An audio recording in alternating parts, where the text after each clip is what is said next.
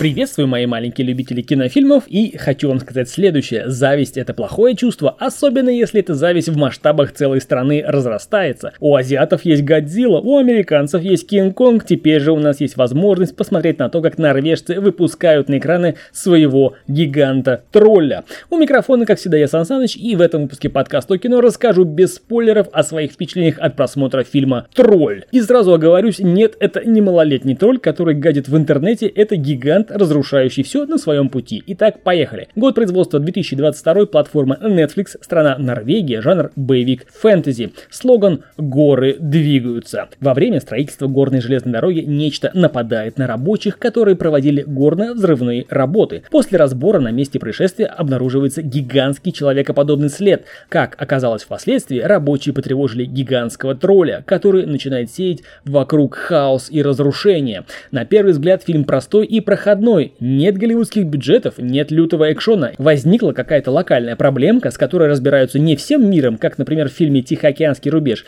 а разбираются сами норвежцы. Они собрались, напрягли булки и сдюжили ситуацию. Фильм не отличается особой динамикой, но, в принципе, добротная операторская работа, виды с высоты птичьего полета, неплохие спецэффекты, красота природы и местный горный колорит делают свое дело. Фильм вполне себе можно разок глянуть вечерком и забыть. Неплохая актерская игра дополняет фильм и добавляет ему пару очков плюсом. Но если вдруг подумать и покопаться в себе и несколько пофантазировать, то гигант-тролль может олицетворять дитя природы или же стража той самой природы, которой нет-нет, да и да, отомстить человечеству за всю хурму, творимую людишками с матушкой землей, читай с экологией. А в остальном фильм на троечку с плюсом, что называется, одноразово посмотрел и забыл. При этом сделал вывод, что людишки для земли это вредители. Посмотрел, выключил, пошел спать, чтобы поутру становиться лучше и облагораживать мир вокруг себя. А это был Сан Саныч, подкаст кино, рассказал вам о своих впечатлениях от просмотра фильма «Тролль». Подпишись, прожимай, до скорых встреч, пока.